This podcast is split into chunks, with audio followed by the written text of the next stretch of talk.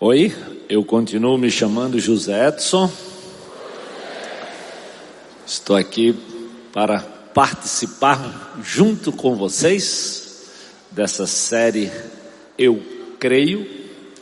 E hoje nós vamos falar um pouquinho da obra da presença do Espírito Santo de Deus, a terceira pessoa da Trindade na minha vida, na tua vida, e porque ele é mencionado nesse credo apostólico.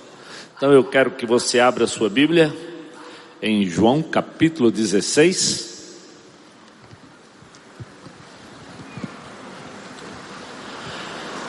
Se possível, vamos ficar de pé para a gente ler do versículo 5 até o versículo de número 8. João capítulo 16, a partir do versículo 5 até o versículo de número 8. Diz assim a palavra de Deus. Você pode acompanhar aí, se você não tiver Bíblia, pode acompanhar pelos slides. Agora, porém, eu vou para aquele que me enviou e nenhum de vocês me pergunta para onde eu vou. Em vez disso, entristecem-se por causa do que eu lhes disse. Mas na verdade, é melhor para vocês que eu vá. Pois se eu não for, o encorajador, que é o Espírito, não virá. Se eu for, eu o enviarei a vocês. Quando ele vier, convencerá o mundo do pecado, da justiça e do juízo. Obrigado, Senhor, porque a tua obra é completa. O Senhor mesmo planejou e pensou em cada um de nós quando enviou de forma contundente o teu espírito para habitar entre nós. Deus, muito obrigado por tudo aquilo que nós podemos aprender desse que o Senhor deixou para nos assistir, para nos ajudar, para nos acompanhar nos momentos de alegria, nos momentos difíceis, em todas as coisas aquele que é capaz de nos dar poder, até para testemunhar da tua presença, da tua bondade e da tua obra nas nossas próprias vidas. Vem nos dar compreensão dessa obra, dessa pessoa preciosa, que é o Espírito Santo de Deus. É o que eu te peço por cada um de nós que aqui estamos que o próprio Espírito nos faça entender e compreender. Eu oro, Deus, em nome de Jesus. Amém. Podemos assentar? Terceira pessoa da Trindade. Ouve, fala, intercede, conduz, assiste a cada um de nós. O Espírito não é como muitos pensam, uma força, algo impessoal. Não. Tudo que a Bíblia descreve, descreve de uma pessoa que no plano de Deus, logo depois de Jesus, viria para te ajudar, para me ajudar nessa caminhada. Então, lá em Atos, o Senhor disse: Vocês receberão poder quando o Espírito descer sobre vocês e vocês serão testemunhas em toda parte, em Jerusalém, na Judéia, na Samaria e nos demais e distantes lugares da terra. É poder de Deus ao meu dispor, ao seu dispor, através da pessoa do Espírito.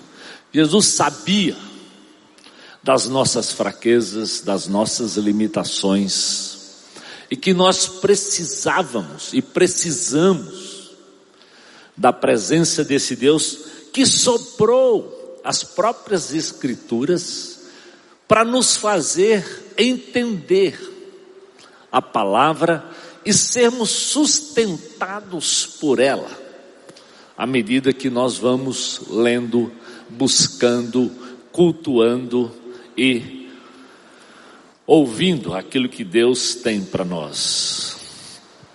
Por isso que no credo, a pessoa do Espírito é mencionada. E por que o credo? Porque todos nós cremos em muitas coisas. E em nossos dias não falta coisas para nós crermos.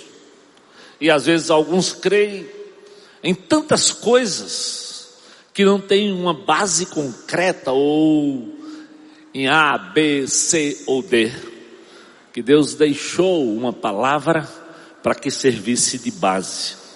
Já foi dito, como eu disse, desde a primeira pregação, quando o pastor Armando falou de Deus Pai, quando Daniel falou de Jesus Cristo, primeira e segunda pessoa, na abertura da série, né? Que nós hoje procuramos crer muitas vezes naquilo que é conveniente, naquilo que promove bem-estar e felicidade. E nem sempre olhamos para o que Deus tem para falar, que nem sempre produz felicidade, nem sempre me dá um bem-estar, mas diz aquilo que eu preciso ouvir. O Espírito de Deus é um Espírito de verdade. E, consequentemente, sabe da minha e da tua necessidade. E tem hora que Ele me confronta, tem hora que Ele me exorta, tem hora que Ele me leva ao arrependimento, às lágrimas e a uma mudança de posição. Porque Ele tem poder para trabalhar no meu e no teu coração. Sabemos que o próprio mundo evangélico hoje, muitas vezes busca as experiências as mais diferentes possíveis, nós já vimos. Seja do óleo, seja da unção, seja do monte, seja do sopro, seja de N coisas que nós já ouvimos na caminhada cristã. Mas o que nós somos exortados desde o princípio é nos aproximarmos de Deus, nos aproximarmos da palavra. Ou seja, já no Velho Testamento, Deus fala à nação de Israel: ouve, ó Israel, ouve o que Deus deixou escrito e registrado. Como igreja, nós temos desafiado todos vocês a não esperar para Deus falar com você só nesse culto dominical ou só no dia da reunião do seu grupo pequeno, ou seu grupo de relacionamento, ou daquilo que você tem, ou envolvimento com um grupo de líderes, ou no sábado da liderança. Não, Deus pode falar com você em sua casa. Qual é o grande desafio que nós aprendemos nessa igreja? Que Deus, quando você abre, fazer a pergunta, o que Deus está me dizendo, o que eu vou fazer a respeito. Então, Deus fala, o Espírito nos faz entender aquilo que Deus está falando e aplica no meu e no teu coração, e requer de nós uma ação que é sempre abençoadora, benéfica e desafiadora. Esses dias eu recebi um vídeo tremendo que eu quero compartilhar com você sobre a importância dessa leitura bíblica. Presta atenção. Quanta coisa boa pode ter através da leitura do que Deus fala através da sua palavra. Pode soltar o vídeo. There was a recent study by the Center for Bible Engagement where they pulled 40,000 uh, uh, general population in the U.S. from 8 to 80, and they just wanted to see how we are engaging with Scripture. Right. And they discovered something that actually became kind of the profound discovery of the entire study. It, they weren't even looking for this, and this is kind of became the highlight of the study. Right. Um, when we're in the scripture one time a week, and that could be church on Sunday. That's pastor saying you open your Bible, we hear the message. One time a week had negligible effect on some key areas of your life. So i am going to spell that out more here in a moment. Two times a week, negligible effect. Now at three times a week, there was a blip on the map. Like there was a heartbeat. Something happened. Again, a heartbeat. Okay. But here was the profound discovery. When we're in the scripture four times a week, it literally spikes off the chart. You would expect that it'd be one, two, th- I mean, there'd be a gradual incline Right. on the effect and impact that would have in your life, but it was literally one, two, three, four, something radically happens. Okay, you got my curiosity. To this what, extent. What kind of behavior is being affected? Feeling lonely drops 30%. Wow. Ang- four times a week in the Four Bible. times a week in the Bible. Okay. Anger issues drop 32%. Uh, bitterness in relationships, marriage, a relationship with your kids, and so on, drops 40%. Alcoholism drops 57%. Feeling spiritually stagnant. You know, if there was one area when I'm talking with people that, that they'll be honest about is they just feel spiritually stagnant. Ask them the question, how much time are you spending in scripture? If they're in the scripture four times a week or more, it drops 60%. Wow. Viewing pornography drops 61%. That's very important. now, on a flip positive side, sharing your faith Wow. jumps 200% Wow. because you have a confidence in God's word. And then discipling others jumps 230%. That's, that's amazing right there. Amém. Pode aplaudir. É o que Deus deixou para nós. À medida que que eu e você recebemos aquilo que Deus tem para falar, que nós compartilhamos, abrimos com o outro, falamos daquilo que Deus está dizendo ao meu, ao seu coração, a bênção para a minha vida e para aquele que ouve a palavra e o nosso testemunho.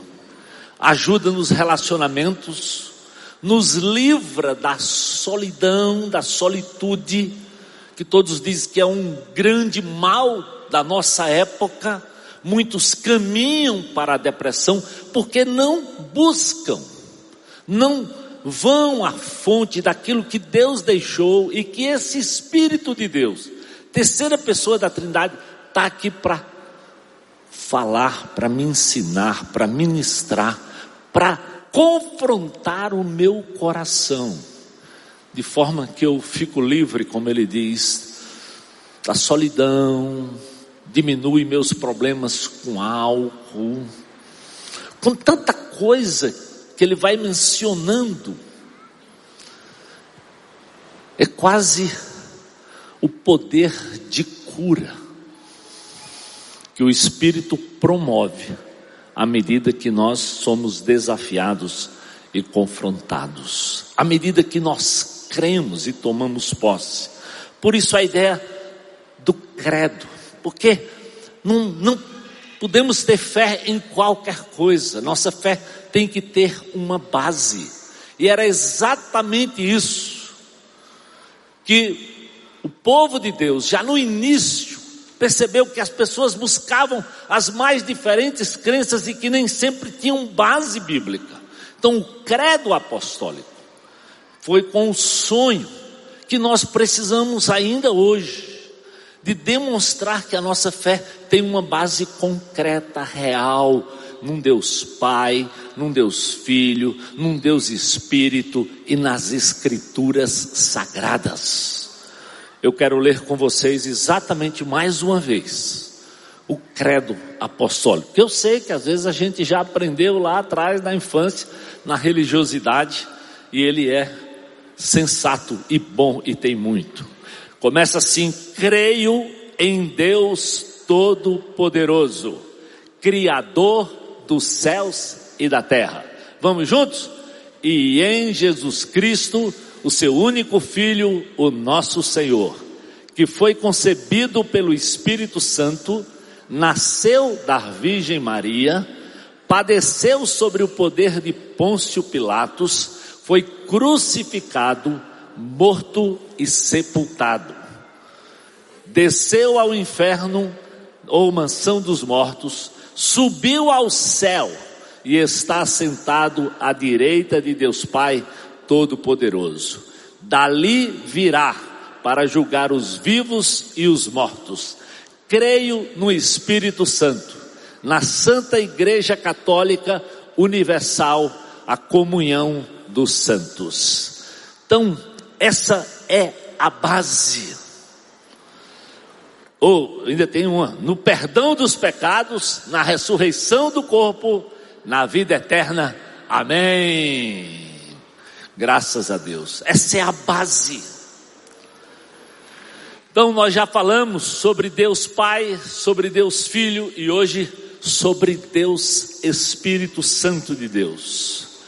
Desde o princípio, desde a criação, a Bíblia já registra, já relata a presença do Espírito de Deus. Diz assim Gênesis 1 e 2: A terra era sem forma e vazia, a escuridão cobria as águas profundas e o Espírito de Deus se movia sobre a superfície das águas. Então, já na criação, Deus Pai, Deus Filho e Deus Espírito estavam lá. Já tinha vida, já foi soprado sobre nós o fôlego da vida. No livro de Êxodo, no capítulo 35, versículo 30 e 31, diz assim: ó, Moisés disse ao povo de Israel: O Senhor escolheu especificamente Bezalel, filho de Uri e neto de U, da tribo de Judá. O Senhor encheu Bezalel com o Espírito de Deus e lhe deu grande sabedoria, habilidade e perícia para trabalhos artísticos de todo tipo. Então o Espírito se faz presente para ajudar, para assistir, para dar habilidade, para dar capacidade, para estar contigo e comigo. Jesus disse: Eu vou, mas enviarei o Espírito, e ele estará com vocês todos os dias. Será que você tem consciência desse amigo, dessa presença santa? Será que você conversa com o Espírito das suas necessidades, das suas lutas, das suas dificuldades, daquilo que com certeza pode estar desafiando o seu coração. Às vezes eu penso que nós crentes não entendemos que o propósito dessa palavra é para me aproximar desse Deus.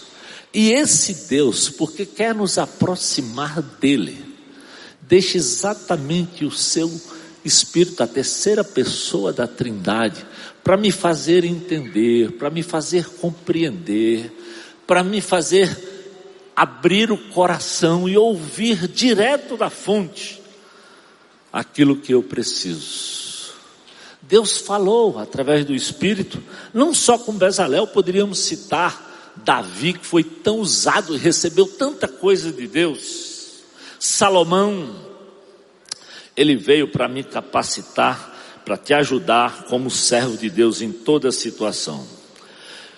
João 14, 16 a 18, Jesus disse: Ó, eu pedirei ao Pai, e Ele vai, e Ele lhes dará o consolador, o encorajador, encorajador, que nunca, nunca os deixará. Olha que, olha que coisa maravilhosa. Eu pedirei ao Pai, e Ele vai mandar um consolador, um encoraja, encorajador, que nunca vai lhe deixar. Ou seja, não importa em qualquer situação. Por isso eu gosto daquele Salmo 23, quando o salmista diz: mesmo no vale da sombra da morte, eu sei que eu não estou só. Eu sei que meu Deus está comigo. E às vezes, as problemáticas da vida, o diabo quer dizer que você foi abandonado, que você está só. Às vezes só porque você se isola, você não está se relacionando, seja com um grupo de relacionamento, você não está se relacionando com Deus, você não está, quem sabe, ouvindo e contribuindo com outros e recebendo de outras pessoas também, através das suas lutas e das suas experiências. Então, por isso é importante nós entendermos Deus Pai, Deus Filho e Deus Espírito são pessoas que se relacionaram também entre eles. E nós somos chamados como igreja para nos relacionarmos, para ouvirmos essa palavra, abençoarmos o outro e o outro me abençoar, porque ele diz que ele está conosco todo, todo, todo tempo. Nunca vai te abandonar. O próprio Jesus nos ensinou. Eu digo essas coisas quando ainda estou com vocês. Mas quando vier o encorajador, o Espírito Santo, ele lhes ensinará todas as coisas, tudo que eu lhes disse. Ele ensina, ele me faz compreender, ele te faz compreender para poder saber discernir entre qual é o plano, qual é a vontade de Deus ou aquilo que não agrada ao Senhor. Eu não sei, a Bíblia diz, nem orar como convém. E eu preciso que o Espírito de Deus venha me ajudar a discernir, a descobrir me orientar para saber aquilo que Deus quer de fato e de verdade. Qual de nós já não nos sentimos, quase como diz a história, numa encruzilhada da vida? Que a gente não sabe se o ideal seria ir para a direita ou para a esquerda, ou às vezes para ajudar um filho, uma filha, alguém é natural que quando as pessoas procuram o pastor, elas até pensam que nós temos todas as informações, todas as informações, ou que sabemos tudo. Não, não, não, não. Assim como você, eu preciso cada dia, primeiramente, marcar um encontro com Deus, marcar um encontro com o Espírito de Deus, que através desse livro através dessa palavra, vai me orientar. Quando eu tento lhe ajudar ou desafiar a ler a Bíblia, é porque é a coisa que mais faz bem ao meu coração. É acordar e ouvir Deus falar. É como se ele tivesse sussurrando no meu coração. O que eu devo fazer, o que eu não devo fazer, o que precisa mudar na minha própria vida, nos meus próprios hábitos. Qual de nós muitas vezes nos encontramos sem saber mesmo como ajudar alguém que é tão precioso ou a você mesmo tomar a sua decisão? E o Senhor diz: Eu vou enviar o Espírito. Eu vou, mas vem agora o Espírito que vai ministrar, que vai ensinar, que vai te ajudar, que vai ser com você. Aí a minha pergunta é: o quanto isso tem feito parte da sua agenda diária? Ouvir Deus falar contigo através do Espírito, através da Sua palavra. Por que será que nós abrimos tanto zap, tanta coisa, que às vezes não interessa, que não tem nada? Ouvimos tantos gurus, tanta, você precisa ouvir tantos sermões, quando você precisa ouvir primeiro o próprio Deus falando contigo. Quando você volta para a palavra, quando você volta para o que está escrito, para aquilo que eu e você precisamos de verdade crer, porque tem base, porque foi Deus falando. Você não fica seguindo A, B ou C ou qualquer voz do além. Você tem uma base, e esse era o propósito principal credo apostólico. Era centrar o povo naquilo que Deus Pai fez, naquilo que Deus Filho fez e naquilo que Deus Espírito fez e continua fazendo. E mais do que nunca, é tempo para que eu e você possamos nutrir esse relacionamento. Ele veio, como diz o texto, para estar ao nosso lado, para ser, como diz a Bíblia, paráclito, alguém que pleiteia a causa do outro. Traduzido como consolador, como ajudador, como advogado, alguém que fica ao seu lado. No latim, advocatus, para estar contigo, para mostrar que eu não estou só, mesmo quando não tiver ninguém em casa, Ele vai estar lá se você buscar de todo o teu coração. Isso vai te ajudar na tua própria solitude. E me faz compreender e entender aquilo que Jesus fez por mim, pagando o preço do meu pecado, aquilo que Deus planejou para a humanidade, da qual eu faço parte, para que eu compreenda a história da criação e para que eu compreenda ainda o que está por vir. Que coisa fantástica, que maravilha. Que tremendo Deus que nós temos. Amigo, companheiro, presente.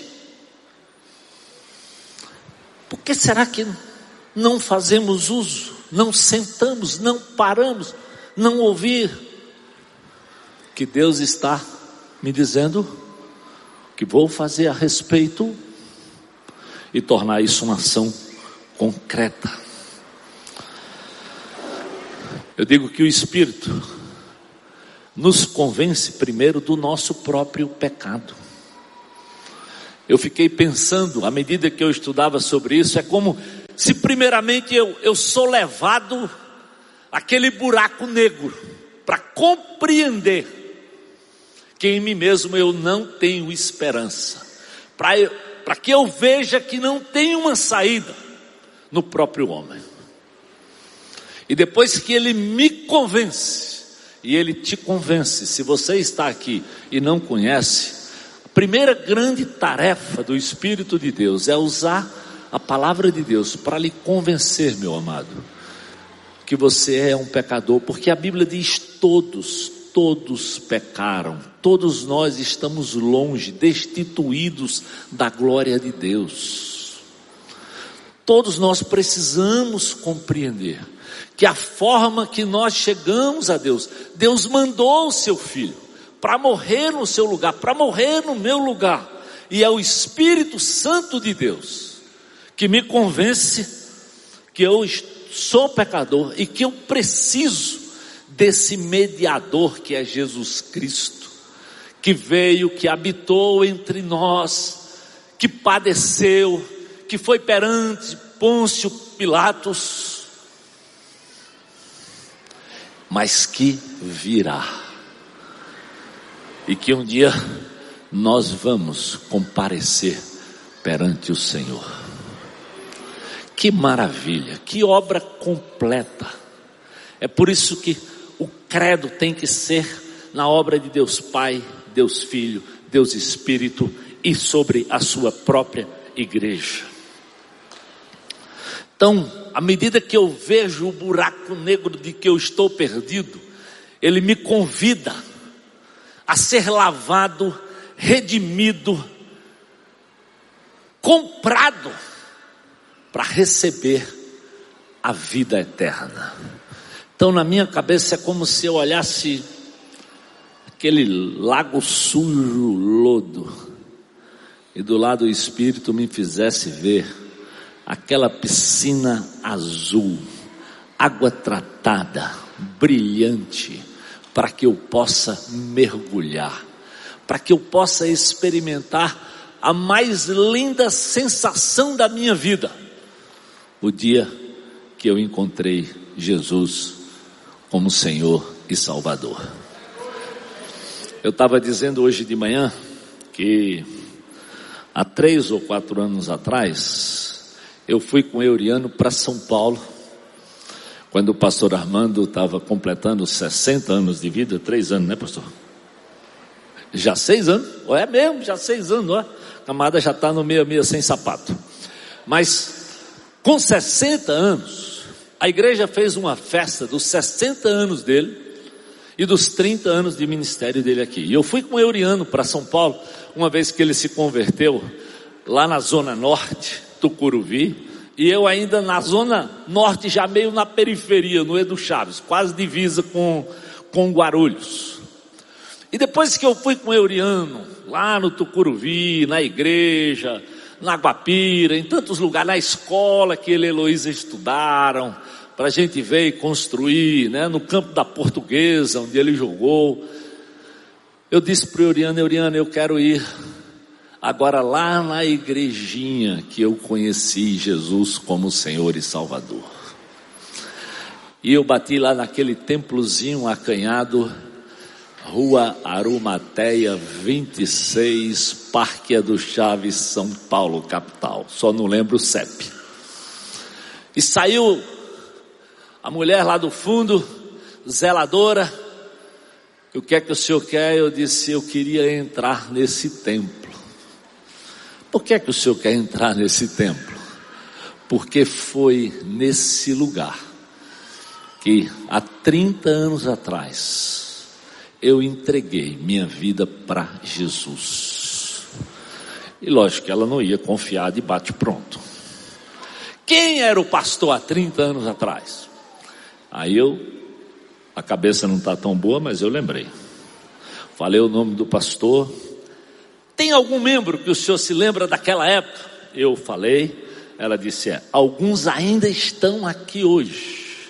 Então eu vou abrir a porta para o senhor entrar. Eu entrei, sentei naquele mesmo banquinho que um dia eu estava ouvindo a palavra de Deus e eu entreguei minha vida para Jesus.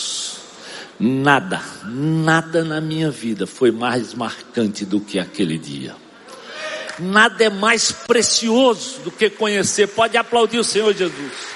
Pode aplaudir o Espírito Santo de Deus, que nos convence, que nos faz entender que nós precisamos desse Deus maravilhoso.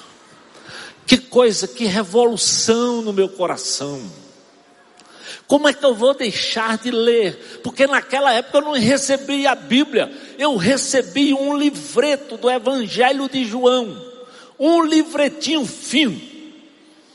Mas foi lendo o Evangelho de João que eu estava pronto para entender que, mesmo tendo estudado em colégios religiosos, com aula de catecismo, de tanta coisa, eu não conhecia Jesus Cristo como Senhor e Salvador. Que desafiador, que maravilha. Como abriu a minha mente para entender. Como eu ganhei apreço pelas Escrituras. E eu disse aqui de manhã que foi tão interessante.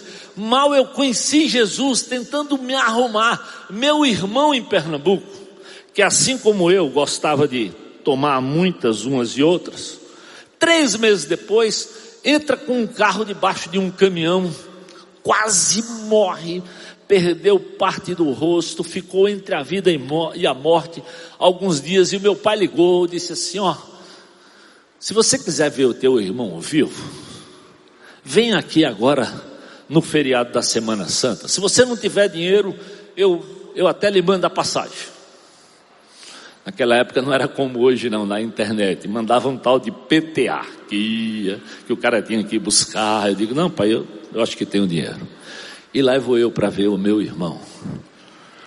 Pense o susto de ver um irmão totalmente deformado e já tinha feito duas ou três plásticas, mas estava totalmente deformado. E numa cidadezinha pequena, correu a informação que eu agora tinha me convertido e que eu estava na cidade. E o pastor da cidade, que já era pastor do tempo que eu era bagunceiro e cheio das pingas lá na cidade, ligou em casa e disse assim: Ei, eu fiquei sabendo que você agora é evangélico, é pastor. Eu queria que você viesse aqui na igreja, eu queria conversar contigo, ou, ou então eu vou aí. Eu disse: Não, pastor, deixa eu, deixa eu ir lá. E eu fui. Quando eu cheguei lá, ele disse assim: Entra aqui no Jeep comigo, vamos ali. Sabe onde ele foi? Para a Rádio Cardeal Arco Verde, a rádiozinha da cidade. Eu sou de Arco Verde, Pernambuco. Ele disse assim: Conta para o povo como você se converteu. Eu nunca nem tinha visto um microfone assim de uma rádio e eu comecei a contar. Aí ele disse assim: convida o povo agora para ir no culto domingo. E eu convidei. Aí quando terminou o programa, ele disse: Sabe quem vai pregar no culto domingo? Você. Você, é pastor, não, não, não, não. Sim, você. Você trouxe algum folheto? Eu trouxe, eram os folhetinhos bíblicos que, eu, que a gente levava para evangelizar, com o plano da salvação. Sabe o que o pastor disse? Sobe no púlpito com aquele folheto, prega aquele folheto. Pense a tremedeira, até parecia Parkinson da perna nos braços, em tudo que você podia imaginar. Mas naquele dia, alguns amigos foram, alguns parentes foram, e pelo menos sete pessoas entregaram a vida para Jesus. Tem que aplaudir do Senhor. Você acha que um recém-convertido, sem nunca ter ido a seminário, nada, nada, lido o Evangelho de João, para você ver como essa palavra é poderosa, como o Espírito é tremendo como é real, como qualquer um. Por isso a Bíblia diz: virá sobre vocês, é qualquer um. Que confessar, que crer, que entregar, recebe esse poder de Deus, essa pessoa preciosa, que é a terceira pessoa da Trindade, que é o Espírito Santo de Deus. Acredite, e não serve só para o pregador, não, e para alguém lá, serve para isso também mas serve para você ajustar seu casamento, serve para você ajustar o seu comportamento egoísta, serve para ajustar os seus relacionamentos em casa. Por quê? Porque Ele é o Espírito da verdade. A primeira coisa que nós somos desafiados é a não mentir. Ah, acaba bom de mentira. Era aqui. Pense numa cabeça desse tamanho quanta mentira passava. Mas era muito, muito. Cara de pau, mentiroso, cheio da conversa, cheio do lero. No namoro nem se fala. Até para o meu pai. Incrível, incrível. Quando eu me converti, ainda em São Paulo, o Espírito disse: Ó, escreve para o teu pai, tu roubou teu pai, tu foi ladrão. Papai confiava muito em mim, me entregava o talão de cheque dele, me deixava assinar no posto de gasolina. Quando eu não tinha dinheiro para cachaça, eu ia no posto de gasolina e assinava tipo assim 100 reais, como se fosse combustível. O cara me dava dinheiro, porque o cara era ficha, e eu levava e tomava de pinga. E o papai pagava a conta. Quando eu me converti, eu precisava resolver isso. e pela pelo poder que há no nome de Jesus e pela ação do Espírito, eu fui confessando, eu fui acertando, eu fui ajustando, eu fui desafiado a acertar tanta coisa, tanta coisa veio à minha mente, e, e acredite, o Espírito Santo traz. A Bíblia diz que ele sonda, que ele prescruta. Agora, quando ele trouxer, amigo, o amigo, vai lá, fala, resolve, não esconde. A coisa pior do mundo é você viver refém da verdade. Jesus veio para nos trazer a verdade.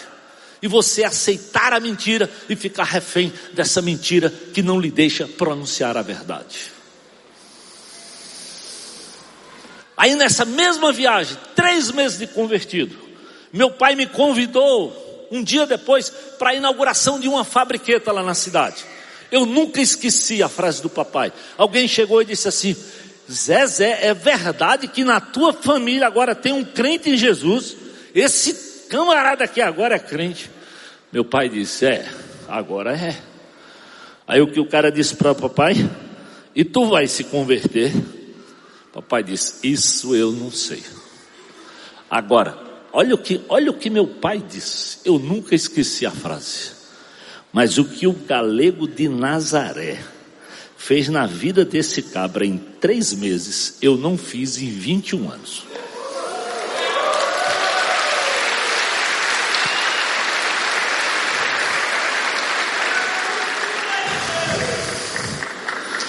É nesse Deus que eu não parei de acreditar. É esse Deus que eu não paro de adorar. É esse Deus que eu quero continuar ouvindo, para ajustar o meu coração ainda hoje.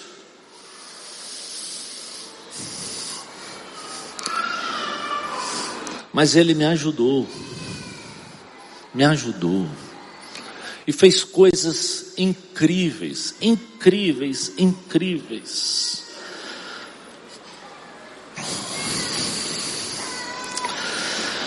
Diz o grande teólogo Tozer, ter encontrado Deus e permanecer buscando é um paradoxo de amor da alma, desprezado até pelos religiosos que tão facilmente se sentem satisfeitos. Que coisa vergonhosa se encontrar esse Deus poderoso,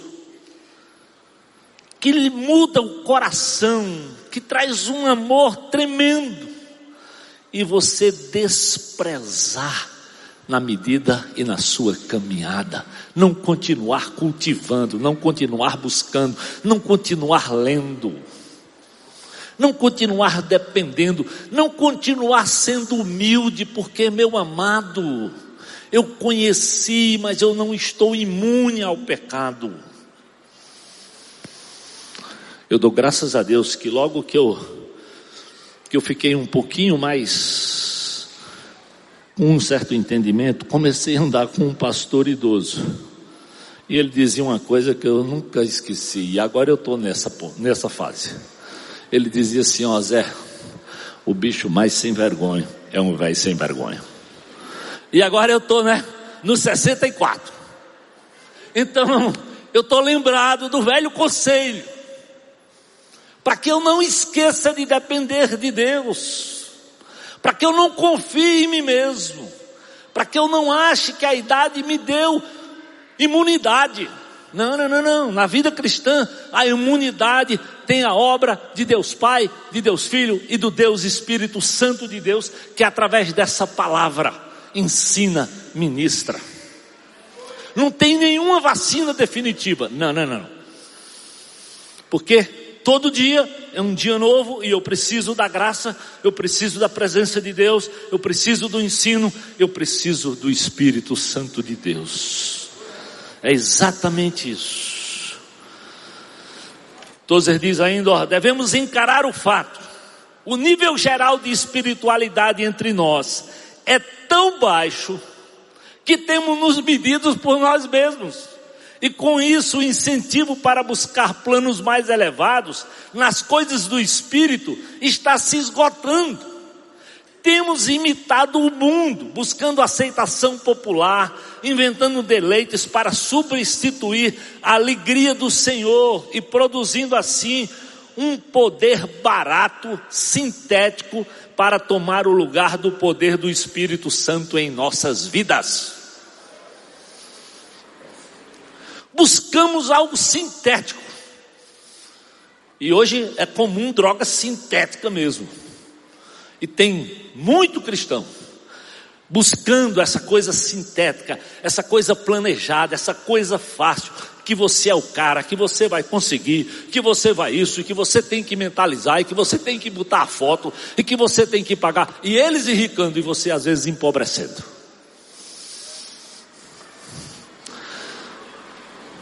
Se não empobrece financeiramente, empobrece espiritualmente, te mata. Porque não é isso. Tu não foi chamado para constituir reino nesse mundo, meu amado. O nosso reino é eterno, é celeste, está lá no céu, está lá no céu. O que o Espírito aponta, o que Jesus aponta, é olha lá para o alto. É fácil olhar para essas coisas, é fácil querer aparecer.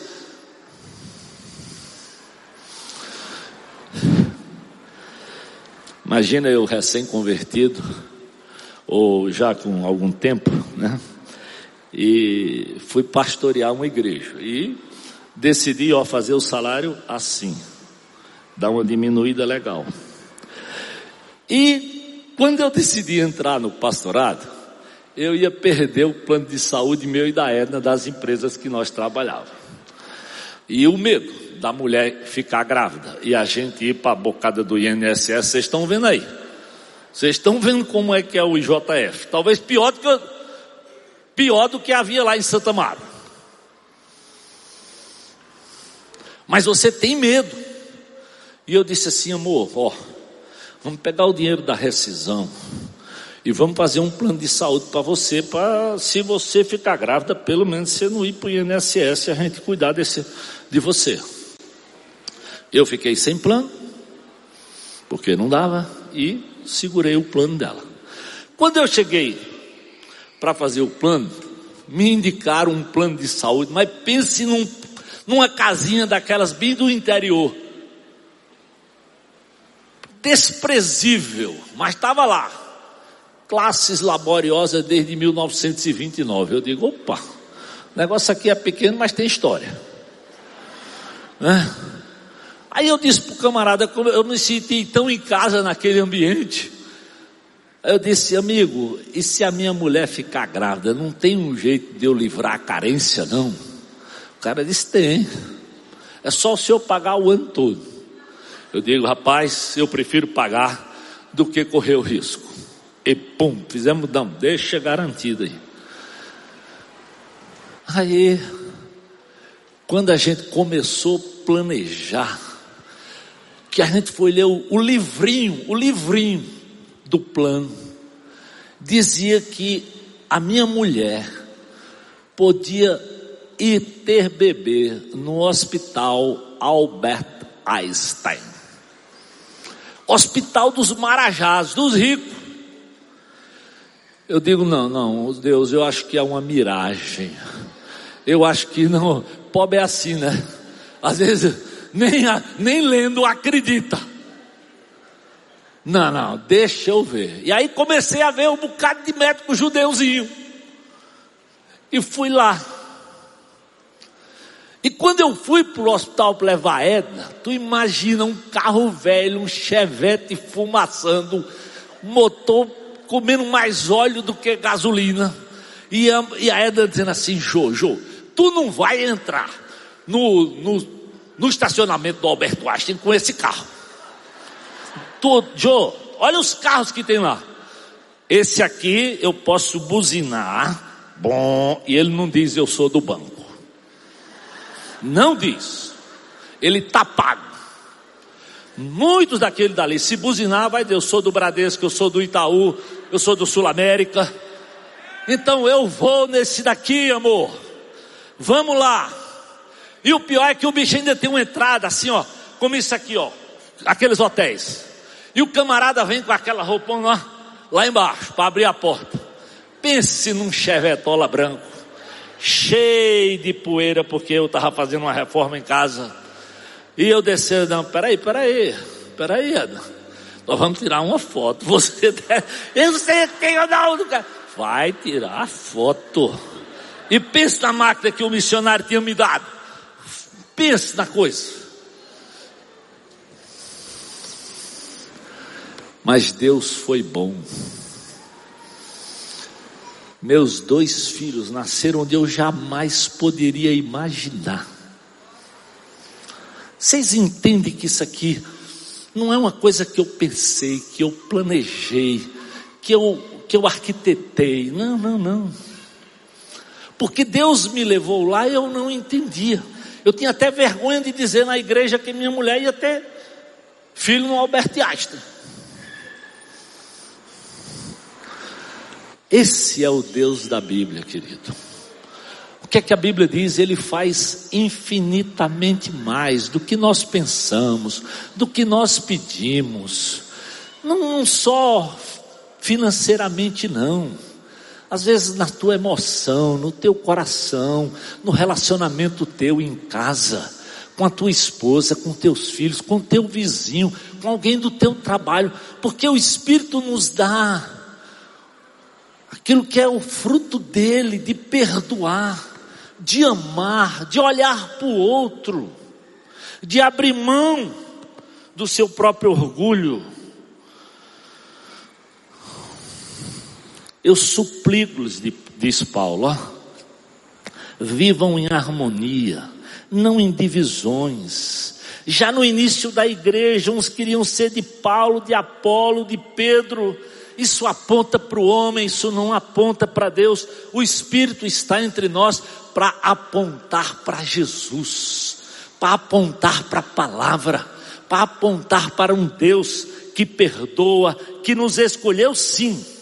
Como as coisas, diz lá 1 Coríntios 1, 28, das coisas desprezíveis, insignificantes, ele usou para reduzir a nada aquilo que o mundo considera importante. Portanto, ninguém jamais se orgulhará na presença de Deus. Ninguém.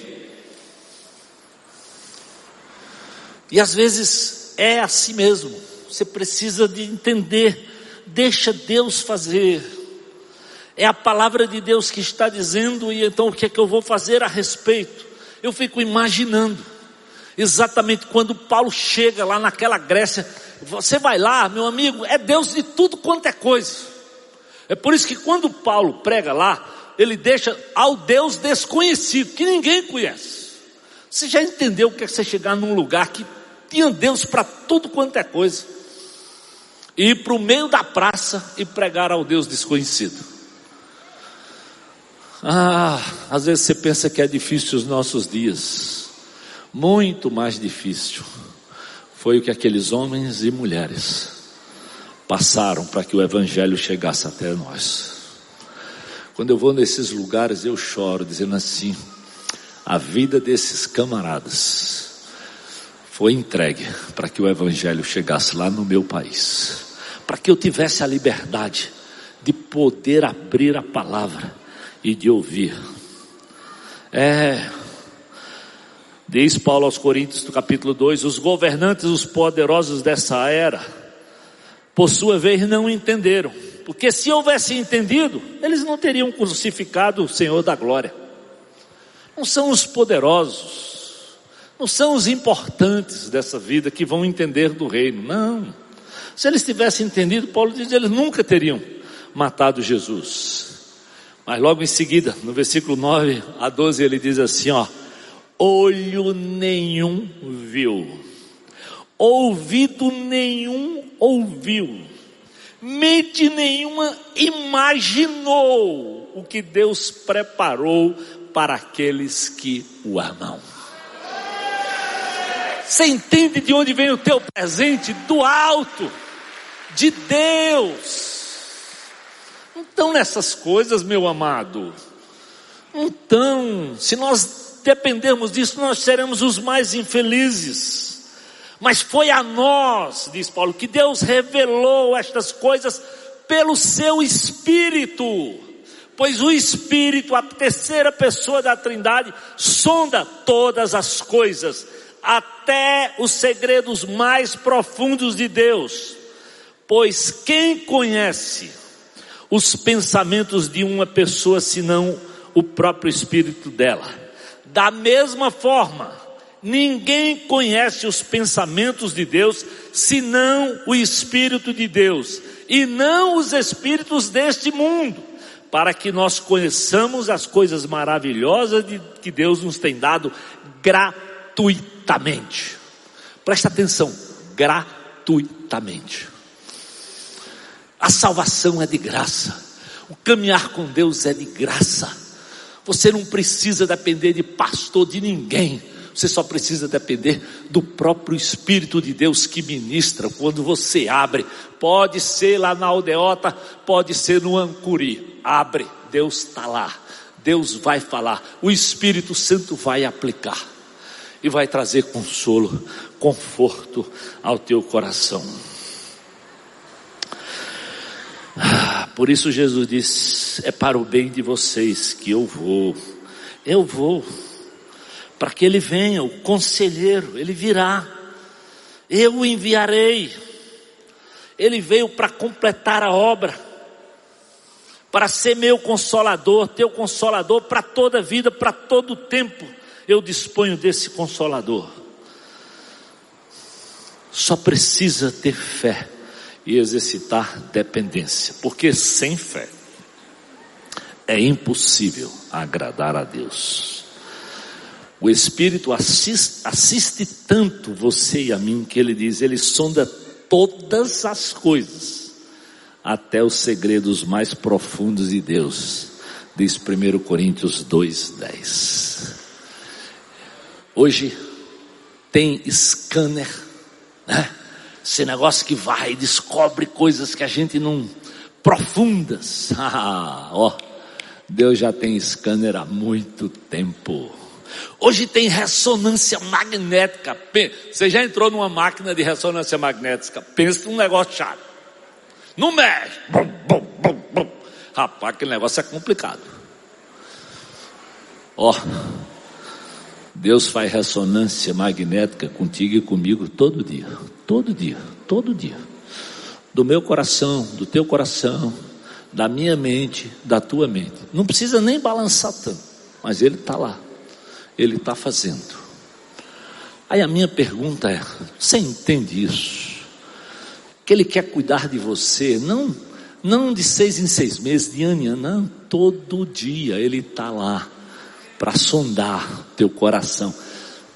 Eu não sei se você se maravilha com isso, querido, mas é isso que me maravilha, porque esse Deus está ao meu dispor para que eu possa abrir, para que eu possa ser transparente, para que eu possa confessar, para que eu possa pedir perdão, para que eu possa recomeçar e zerar o cronômetro. Zerar. Não é encher na cara de pinga que você vai zerar.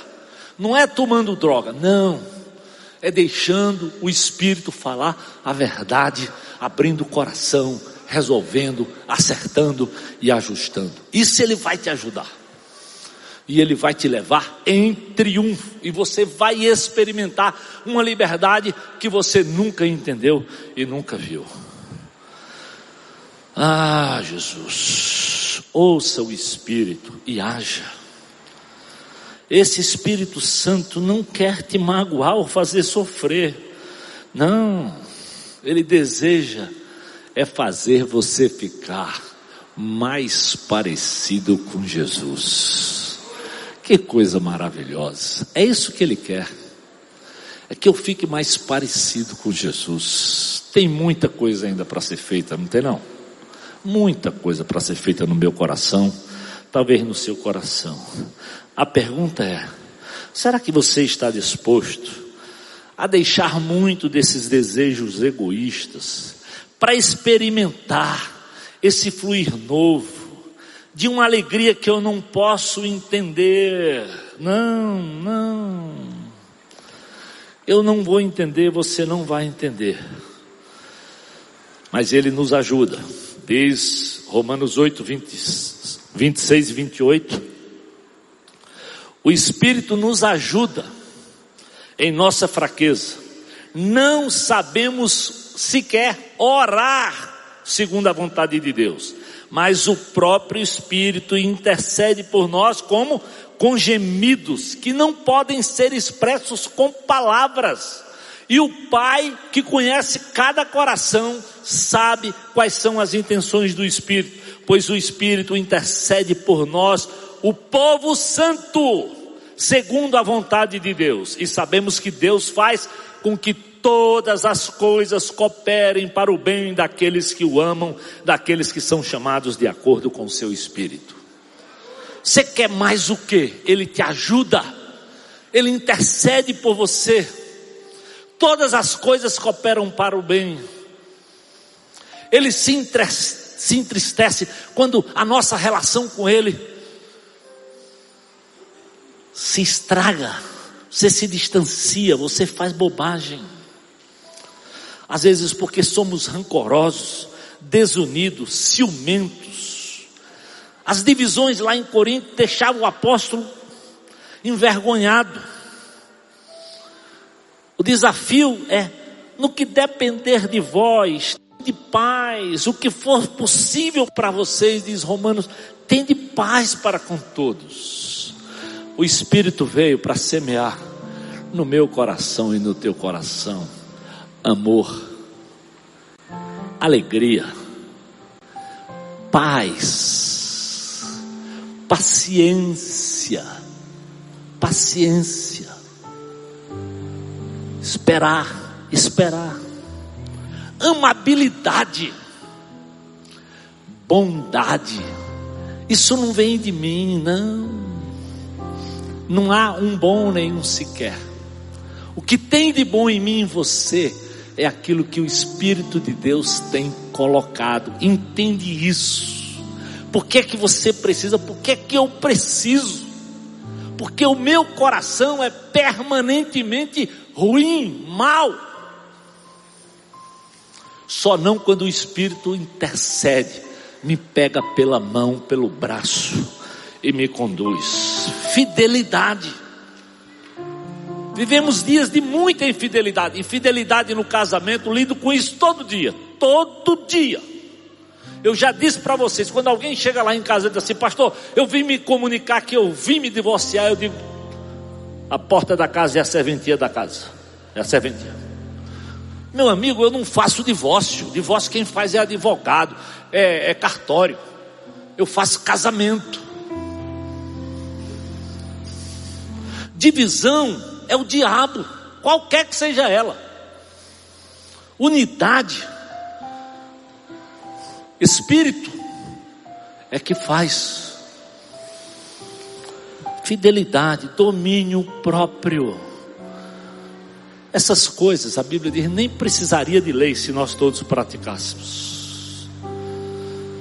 Eu espero, querido, que você deixe esse Espírito lhe ajudar, se importar com você, com seu coração, com a sua casa, que você escute a palavra de Deus. Para que assim como Jesus nos ensinou e disse até para Barrabás e para aquela multidão, Pai, perdoa-lhes. É uma longanimidade que vem do Espírito, que não se ira facilmente, se tornar amável, bondoso. Isso serve para você que é crente em Jesus isso serve para você que não é crente, porque hoje, a primeira coisa que Ele quer te convencer, se você está aqui e nunca entregou a vida para Jesus, Ele quer te convencer desse amor que há em Cristo, que quando vem, inunda o seu coração, inundou o meu. É tão tremendo que a Bíblia diz: eu passo a ser uma nova criatura, eu nem entendo tudo. Não entendo. É tão de Deus que você não entende. Mas o que você precisa fazer é como o, o credo. Eu creio, eu quero, eu vou, eu tomo a decisão. Eu quero isso para minha vida. E a minha pergunta é para você hoje, que talvez está aqui e nunca tomou essa decisão para Jesus. E talvez você está dizendo, pastor, eu quero isso hoje para minha vida. Eu quero tomar esse passo. Se você quer, levanta a sua mão aí onde você estiver, diga: Eu quero. Eu quero entregar minha vida para Jesus. Hoje é o meu dia. Eu estou entendendo que eu preciso desse Espírito Santo de Deus. Amém? Aleluia. Glória a Deus. Estou lhe vendo lá. Mais alguém? É preciso coragem. Amém? Glória a Deus, Senhor Jesus. Tem mais alguém aí onde você estiver? É preciso coragem, é preciso se entregar, é preciso se lançar, mas você receberá o poder de Deus, que muda a tua história, que um dia mudou a minha história. Há mais alguém? Eu sei, parece que dá medo, parece que você não tem coragem, mas pode vir aqui à frente se você quiser, como esse jovem aqui. Deus abençoe, querido. Amém. Venha cá, se Deus está lhe chamando, se Deus está tocando no seu coração, vem. É para honra e glória dele, é para mudança da tua vida, é poder de Deus, não é do pregador. E você vai experimentar o que eu tenho experimentado até hoje: vida nova, graça abundante, poder de Deus, salvação privilégio de entrar na presença de Deus. Se Deus estiver lhe chamando, não fica com vergonha, vem, toma coragem. Eu quero perguntar também a você que é crente em Jesus. Talvez você está vivendo em casa divisão, briga, confusão, pensando em divórcio, pensando em saída através do álcool, do fumo, da droga, de tanta loucura, da infidelidade, do desajuste financeiro, das dívidas, do uso do cartão de crédito. E Deus está dizendo: vem experimentar algo novo.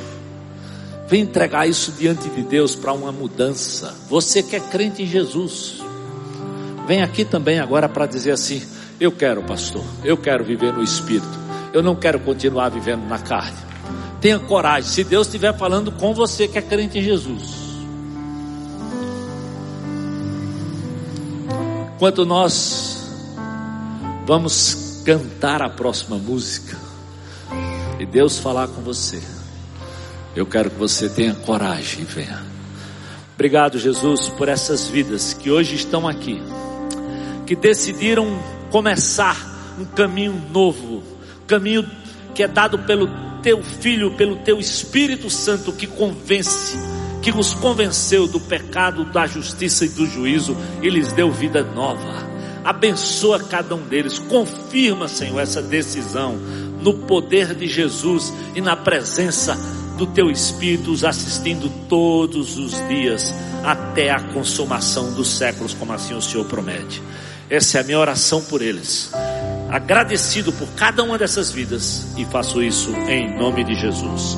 Amém. Deus os abençoe. Pode aplaudir a ação do Espírito. Amém. Vamos cantar. Vamos cantar e celebrar a ação do Espírito.